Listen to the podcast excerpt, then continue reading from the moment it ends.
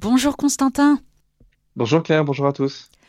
Bienvenue dans cette émission France Catholique, la revue commentée. Nous sommes ravis, comme d'habitude, de vous retrouver chaque semaine.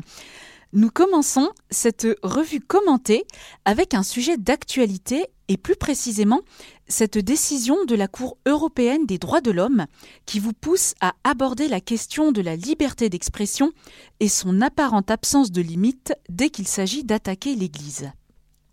Oui, alors c'est une euh, décision en date du 30 novembre où la Cour européenne euh, des, droits de l'homme a rejeté euh, un recours d'une association d'avocats chrétiens qui souhaitait poursuivre les autorités espagnoles pour une offense faite aux religions estimant, euh, dans une réponse un peu technique, euh, que toutes les voies internes n'avaient été explorées en Espagne, une façon polie de dire que la Cour européenne des droits de l'homme ne souhaitait pas s'exprimer sur le sujet. Alors pour comprendre ce que reprochaient aux autorités espagnoles ces avocats ibériques, eh il faut remonter en 2015, où à cette époque, un, un artiste espagnol, vous vous souvenez peut-être, qui s'appelle Abel Ascona, euh, qui avait euh, réalisé, selon lui, euh, une œuvre d'art, puisqu'il avait posé nu dans une église désaffectée de la ville de Pamplune, à côté du mot pédophilie, écrit au sol avec 242 hosties consacrées, dérobées et donc profanées par cet artiste Ascona, dérobées donc lors des messes. Et les photos de ce happening avait été euh, financé euh, par la ville de Pamplune. Et euh, alors je suis désolé d'avoir infligé le descriptif de cette cette œuvre d'art, selon cet artiste, aux auditeurs de Radio Maria, mais ça permet de, de bien comprendre l'ampleur du phénomène au-delà des, des, Pyrénées. Donc cet happening a été financé par la ville de, de Pamplune. Or, le problème, c'est que selon le droit espagnol, l'artiste aurait dû être euh, puni par la loi, puisque la loi espagnole réprime, je cite, les actes offensant les sentiments d'une confession religieuse légalement protégée euh, dans une église ou un lieu de culte ou une cérémonie euh, religieuse. Et il faut rajouter que Abel Ascona avait reconnu avoir délibérément choisi des hosties consacrées afin vraiment de créer un scandale. Alors, toutes les conditions étaient est réunie pour que euh, la juridiction espagnole s'empare euh, de, de, de, ce qui s'est euh, déroulé alors en Espagne, mais le pays a à sa tête une coalition gouvernementale de gauche tendance anti-cléricale, ce qui fait eh bien que, que la justice ne s'est pas prononcée. C'est donc la raison pour laquelle des avocats espagnols ont essayé de porter euh, ce combat pour reconnaître l'offense faite euh, par cet artiste auprès de la, Cour européenne des droits de l'homme, qui a donc euh, opposé une fin de, non-recevoir. Et dans sa chronique, Benoît Dumoulin, qui est le directeur d'Ictus, qui signe donc une chronique sur, ce thème, s'interroge et il explique que, au nom de la liberté d'expression, eh on est finalement prêt à autoriser les pires profanations, alors même que la liberté de culte est reconnue par le droit espagnol et le droit européen. Euh, il rappelle que l'esprit Charlie, hein, comme on l'appelle, a fait de la liberté d'expression un nouveau dogme qui autorise euh, tous les outrages. Et en fait on a l'impression que le sacré s'est déplacé de la sphère religieuse vers la sphère euh, civile en accompagnant hein, d'une certain, certaine façon le mouvement de sécularisation des sociétés, c'est-à-dire ce mouvement du, rejet du sacré hein, qui s'est opéré dans, les sociétés modernes.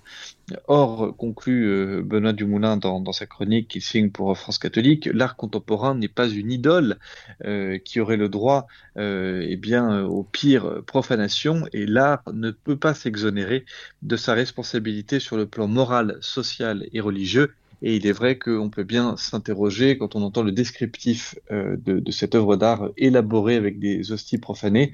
Euh, on se demande bien ce que cela apporte euh, à la fois sur le plan moral, mais aussi sur le plan social et évidemment sur le plan religieux. Merci Constantin euh, pour toutes ces précisions euh, très importantes. Euh, nous allons aborder un autre sujet d'actualité beaucoup plus réjouissant pour nous. Demain, nous fêtons l'Immaculée Conception et France catholique consacre à cette occasion un dossier spécial sur cette vérité de foi essentielle.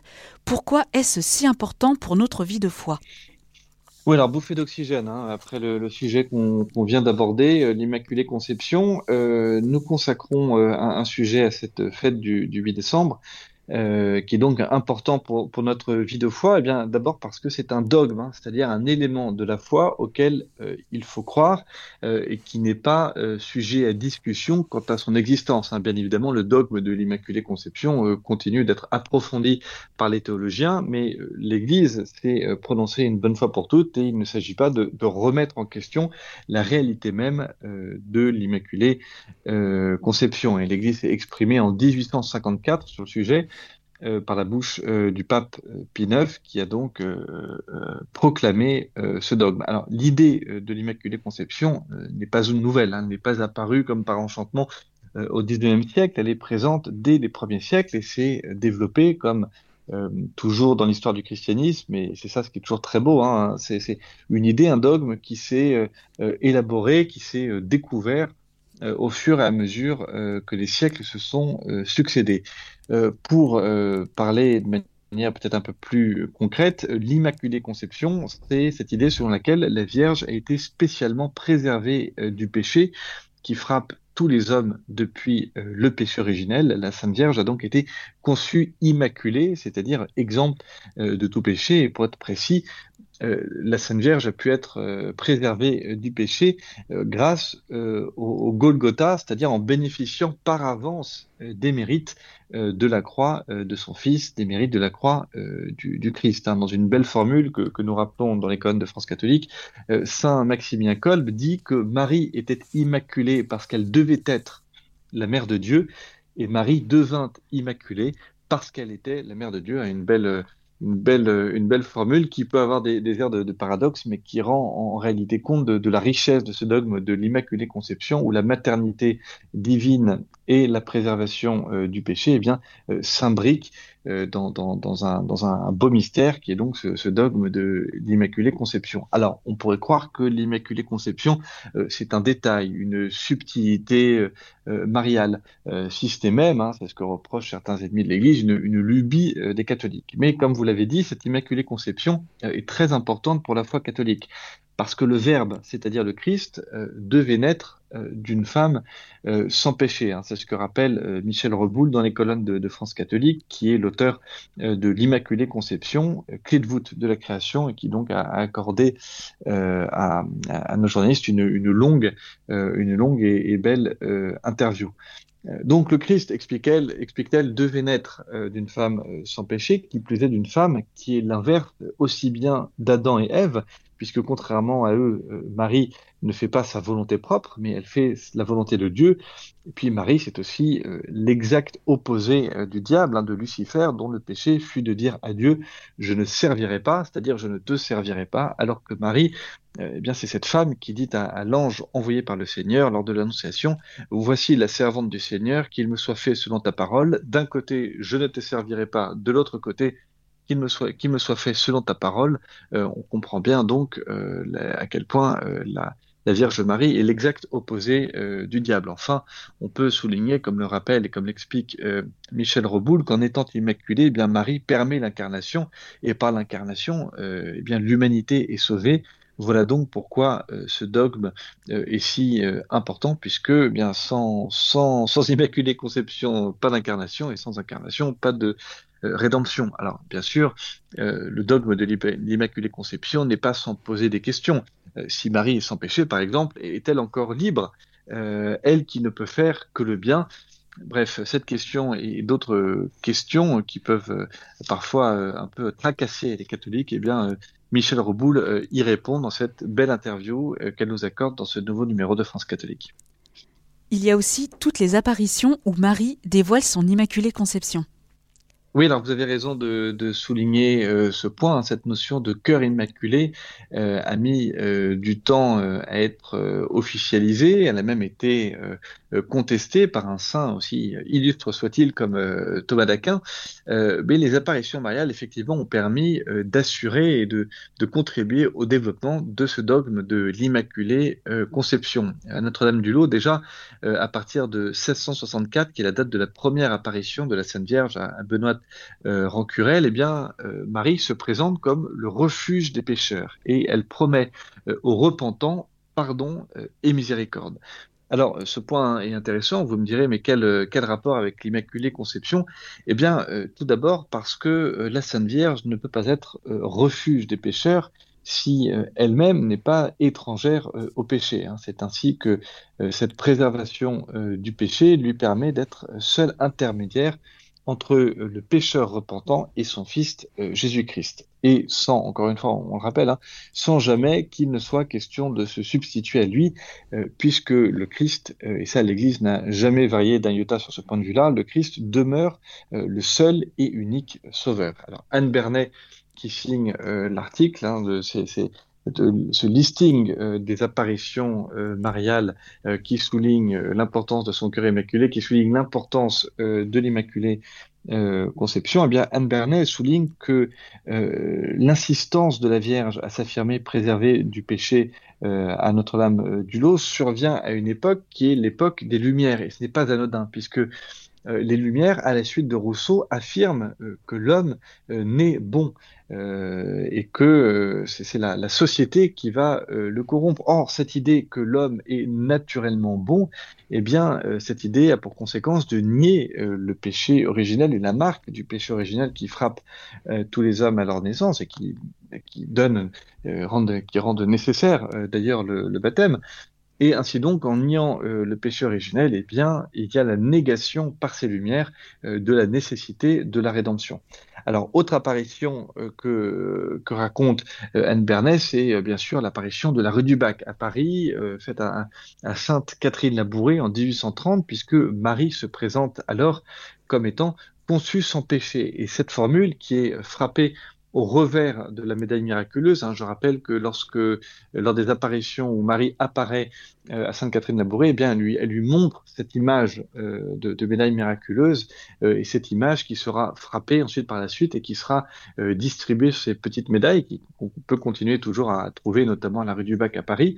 ces médailles qui vont être distribuées à des dizaines de millions d'exemplaires. Et au revers de cette médaille, il est donc marqué Marie conçue sans péché. priez pour nous qui avons recours à vous. Et donc cette formule qui est au revers de la médaille miraculeuse est perçue à Rome euh, comme une invitation pressante à formuler le dogme de l'Immaculée Conception. Et d'ailleurs, euh, dans cette image que donne la Sainte Vierge à Sainte Catherine Labourée, eh bien, elle-même, la Vierge Marie, est représentée en train d'écraser euh, le serpent. Alors, Marie qui écrase le serpent, ça n'a rien de nouveau dans l'iconographie chrétienne, mais ce qui est intéressant, c'est de voir que que la Vierge va accepter, la Vierge va, euh, tamponner, va dire, euh, va dire que cette représentation est valide et donc va, demander à ce que sur cette médaille soit frappée euh, son image en train d'écraser le serpent. Or, rappelle Anne Bernet, on imagine mal comment eh bien, la Sainte Vierge pourrait écraser le serpent si elle-même n'était pas la nouvelle Ève, c'est-à-dire ne, serait pas cette figure immaculée qui vient réparer le péché originel. Euh, et d'ailleurs, je vous disais que euh, cette médaille miraculeuse était perçue à Rome comme une invitation à proclamer le dogme, mais il se trouve que quatre ans plus tard, euh, donc en 1854, Pie IX va proclamer le dogme. Mais encore quatre ans plus tard, en 1858, eh bien, la Sainte Vierge va, se, se, va apparaître plusieurs fois à Bernadette, Sainte Bernadette Soubirou à Lourdes. Et là, c'est intéressant puisqu'elle va se se présenter à Sainte Bernadette en, en tant que Immaculée Conception, puisqu'elle dit euh, euh, Je suis l'Immaculée euh, Conception, et au passage, en réclamant du peuple chrétien prière et pénitence. Et enfin, on peut citer les apparitions à Fatima, au Portugal, en 1917, lorsque la Sainte Vierge demande eh bien, que la Russie soit consacrée à son cœur immaculé et présente cette même dévotion au cœur immaculé euh, comme euh, moyen de recourir euh, à la miséricorde divine. Et il faut noter que aussi bien à Fatima que donc à Lourdes qu'à Notre-Dame du Lot, la Sainte Vierge Marie invite encore et toujours à la fois à la prière, à la pénitence, et donc on peut voir dans, dans toutes ces apparitions mariales à quel point l'intercession de Marie auprès de son Fils est liée à son Immaculée Conception, et donc encore une fois est liée au mérite du Christ, du Christ seul. Merci beaucoup Constantin déjà de nous aider à bien nous préparer donc à vivre l'Immaculée Conception. Nous terminons cette revue commentée en prenant la direction de la Haute-Saône au sanctuaire Notre-Dame de Greil. Oui, alors c'est une euh, jolie, euh, jolie histoire hein, qui se passe au, au début euh, du XVIIe siècle, en 1613 pour être exact, puisque Jeanne Bonnet, qui est une habitante qui habite euh, une habitante entre Vesoul euh, et Dijon, qui se rend euh, en, pèlerinage du côté de, de Montaigu auprès d'un chêne qui renferme une statue de la Vierge Marie et qui est connue pour être miraculeuse. Et alors, bon, il se trouve qu'elle revient chez elle en Franche-Comté en ayant emporté avec elle un petit morceau, un petit morceau de, de, ce chêne, et elle fait sculpter dans ce morceau de chêne elle-même une statuette de la Vierge Marie et cette statuette euh, est présentée à la vénération euh, dans, la chapelle euh, des Capucins de, de, la ville de, de Grès. Alors il se trouve que sept ans plus tard, donc on n'est pas longtemps après, un premier miracle est recensé lorsque le fils d'un soldat qui est en garnison dans cette petite ville et qui souffrait d'un d'une maladie qui consistait en, gros en un amaigrissement extrême, eh bien, demande à ses parents de le, conduire auprès de cette statuette qui est proposée à la vénération. Il récite un Ave Maria, il assiste à la messe, et là, miracle, il est complètement guéri, et comme à chaque fois, eh bien, toute une foule euh, de pèlerins va se euh, presser euh, auprès de cette statuette miraculeuse pour demander l'intercession de la Sainte Vierge Marie, pour demander donc l'intercession de Marie auprès de, son fils. Alors, la statuette miraculeuse va rejoindre l'église paroissiale en 1802 euh, et euh, le pape Pie XII élèvera cette même église au rang euh, de basilique mineure en 1948. et c'est donc cette, cette basilique mineure qui est toujours accessible et auquel les auditeurs de Radio Maria qui, qui sont du côté de, de la Haute-Saône pourront se rendre dans les, les, prochains jours pour prier auprès de, cette, de cette belle statue de, de, la Vierge Marie qui est conservée dans, dans un reliquaire en date du XVIIe siècle. Nous arrivons déjà au terme de cette émission. Je rappelle à nos auditeurs le site de France Catholique www.france-catholique.fr et pour ceux qui sont connectés, vous pouvez suivre France Catholique sur Facebook, Twitter et Instagram.